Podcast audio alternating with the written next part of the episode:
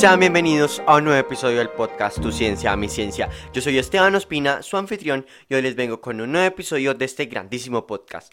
Hoy vamos a hablar de un tema súper mega y súper importantísimo de nuestro día a día.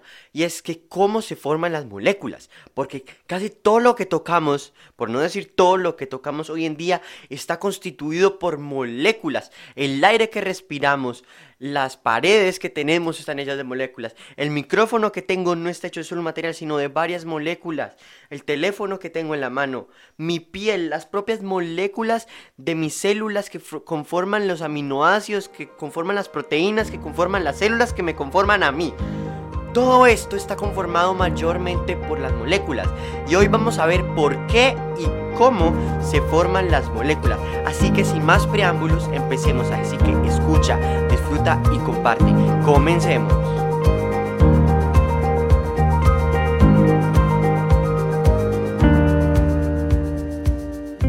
Como ya hemos visto en episodios anteriores y lo he mencionado, el estado de la materia más común en el universo es el plasma.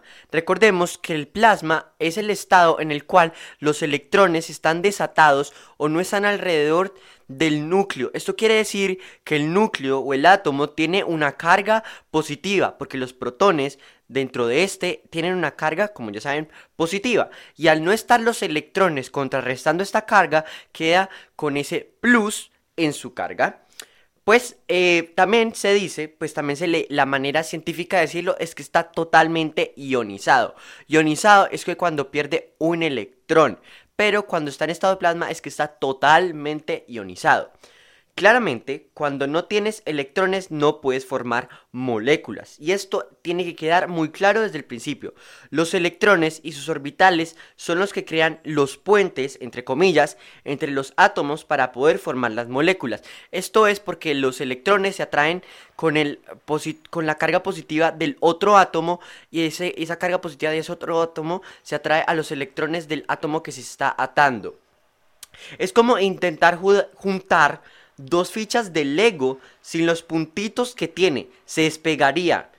O sea, no podría hacer que dos piezas de Lego se juntasen sin esos punticos porque al momento se despegarían si los pongo boca abajo o algo por el estilo.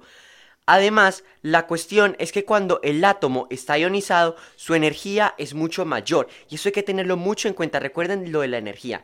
Y recuerden que el universo siempre trata de estar en el menor estado posible de energía.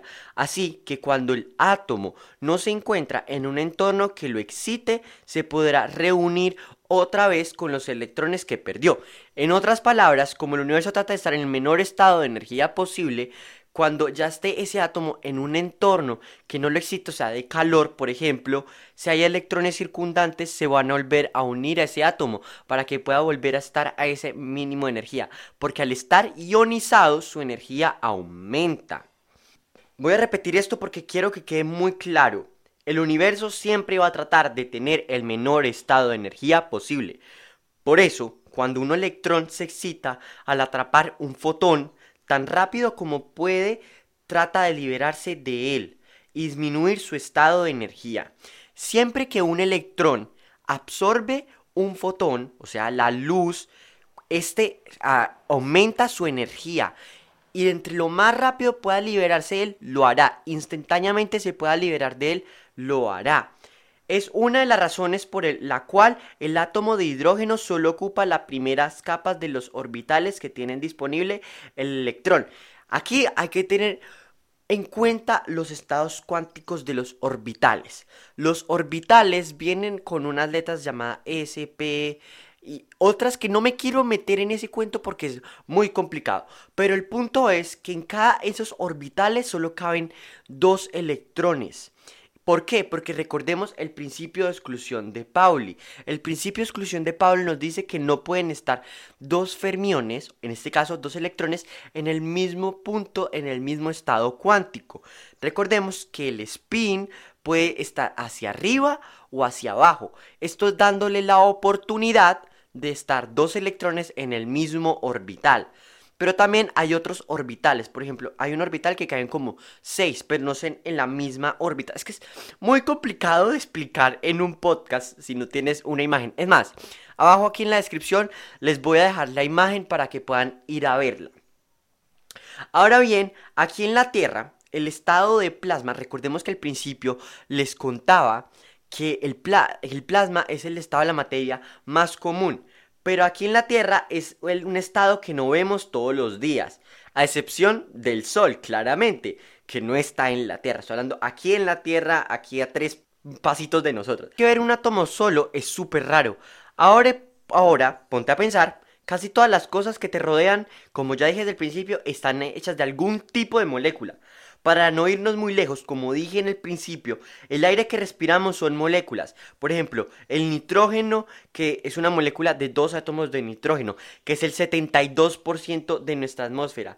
El oxígeno, que son dos átomos de oxígeno que ocupan el 21% de nuestra atmósfera. Y el 1% son otras moléculas como el dióxido de carbono, que es un átomo de carbono con dos de oxígeno, metano, que es uno de carbono con cuatro de, hidrógeno, o ozono, que son tres átomos de oxígeno, entre muchísimas, muchísimas más moléculas que conforman con otros pequeños átomos. En primer lugar, o sea, estos, o sea, tenemos que tener en cuenta que casi todo lo que nos rodea está formado de moléculas, sino irnos a las enzimas que conforman nuestro cuerpo, a las sinapsis que hacen nuestras neuronas, todo, básicamente, hasta la sal de mesa está hecha de moléculas. Ahora bien, la pregunta fundamental, ¿por qué carajo se forman las moléculas? Recuerden el concepto que les traté de dejar bien en claro, que les dije que era muy importante. ¿Por qué el universo trata de estar en el menor estado de energía posible? Para poder entender este concepto, vamos a tomar el átomo más simple de todos, el de hidrógeno o hidrógeno 2. Por sí solo, el átomo de hidrógeno, solo el átomo, no la molécula, está en un estado fundamental. Pero ahora vamos a un sistema de dos átomos de hidrógeno. O sea, digamos, tenemos una cajita y hay adentro dos átomos de hidrógeno. Si estos están muy separados, van a seguir estando en su estado fundamental ya que las cargas, eléctricas no son lo suficientemente fuertes para empezar a hacer su trabajo de atracción o de repeler. Pero si se acercan lo suficiente, el, el, electrón del hidrógeno, del primer hidrógeno, va a ser atraído por el protón del segundo hidrógeno. Y el electrón del segundo hidrógeno va a ser atraído por el protón del primer hidrógeno. Si no les quedó claro, vuelvan a rebobinarlo. Solo es una cruz, básicamente, de que el uno de los electrones está siendo atraído por el otro protón, como lo dije hace un rato. Si no se acuerdan, rebobinenlo porque lo dije hace un ratico. Y el otro electrón del otro átomo está siendo atraído por el otro protón y viceversa. Pero te estarás preguntando, ¿cómo no es que las cargas negativas de los dos electrones permitió la unión de estos dos átomos o la de los dos protones? Lo que pasa con este sistema es que está determinada por, las eh, por la energía total de este, por el promedio de la energía. Recordemos otra vez, porque ya me cansé de repetirlo y no lo volveré a repetir, bueno, de pronto sí, que el universo trata de estar en el menor estado de energía posible. Si calculamos la energía de los átomos de hidrógeno separados o los átomos de hidrógeno juntos, encontramos sorprendentemente que la respuesta es que los átomos de hidrógeno juntos tienen un nivel de energía mucho menor. O sea, sí, tienen un estado de energía menor. Y recuerden lo que el universo les gusta. Recuerden, recuerden. Esto quiere decir que el sistema fue a por lo que el universo le indicaba, a lo que la entropía le indicaba, al menor estado de energía posible. ¡Pum! Sí, señores, así es básicamente por qué se forman las moléculas. Pero hay que tener cuidado con este resultado, porque no aplica con todos los átomos. Por ejemplo, los gases nobles no hacen moléculas con otros átomos, y esto es gracias a la física cuántica. La física cuántica trae consigo un resultado muy pero muy interesante de cómo se comportan los electrones alrededor del núcleo, o sea, los orbitales. Pero para no complicarnos demasiado la cosa, porque hay que hacer un voltizón, los electrones tienen unos orbitales determinados. Esos orbitales tienen que seguir ciertas reglas, como el principio de exclusión de Pauli, que ya lo mencioné y es muy importantísimo en la física cuántica, el estado de más baja y el estado de más baja energía, que es por entropía. Recordemos que el principio de exclusión de Pauli nos dice que las partículas como los fermiones no pueden estar en el mismo lugar, en el mismo estado cuántico, que ya lo he dicho muchas veces. Bueno, bueno, bueno, bueno. Ahora que sí ya tenemos, y espero que tenemos todos los conceptos clave, tenemos todo en cuenta. Los orbitales tienen un punto en que se cierran, entre comillas, y llegan al estado de gas noble. Es por eso que los gases nobles son inertes, porque no tienen la necesidad energética de compartir o ganar un electrón para, para estar en una molécula y estar en el estado fundamental o de más baja energía. Y esa es básicamente toda la razón muy resumida, pero voy a profundizar en esta última parte porque siento que lo dije como muy raro, no siento que me expliqué eh, de la manera correcta. Recordemos que la física cuántica, ay, yo odio ya decir física cuántica y no sé por qué, eso es como siento como, siento como nerdo. Eh, la física cuántica trae consigo los orbitales. Esos orbitales se cierran en algún punto que, fundamental. ¿Cómo, ¿Qué quiero decir con esto? Cuando los, por ejemplo, el, el átomo de, de helio es inerte. ¿Por qué? Porque ya es un, porque es un gas noble, porque su, porque su orbital, que es el primero, el S, ya está lleno con los dos electrones. Así que no tiene necesidad de hacer una molécula. Por eso nunca se escucha decir la molécula de, eh, de helio, porque el helio no tiene esa necesidad. En cambio, el hidrógeno no está en ese estado noble que tiene el helio. De hecho, por eso se forman las moléculas, porque quieren llegar al siguiente estado de, no, de, fundamental. Por eso cuando tú formas, cuando están formados los dos hidrógenos, prácticamente llegan a ese estado fundamental al que ya está el helio, porque sus orbitales ya están completos. Y al estar completos esos orbitales, tienen un estado de energía menor. Y además es un estado de probabilidad mayor. Siempre recordemos que en el mundo cuántico y en las cosas pequeñas juega dos papeles fundamentales, la probabilidad y el estado de energía. El estado de energía y la probabilidad son fundamentales.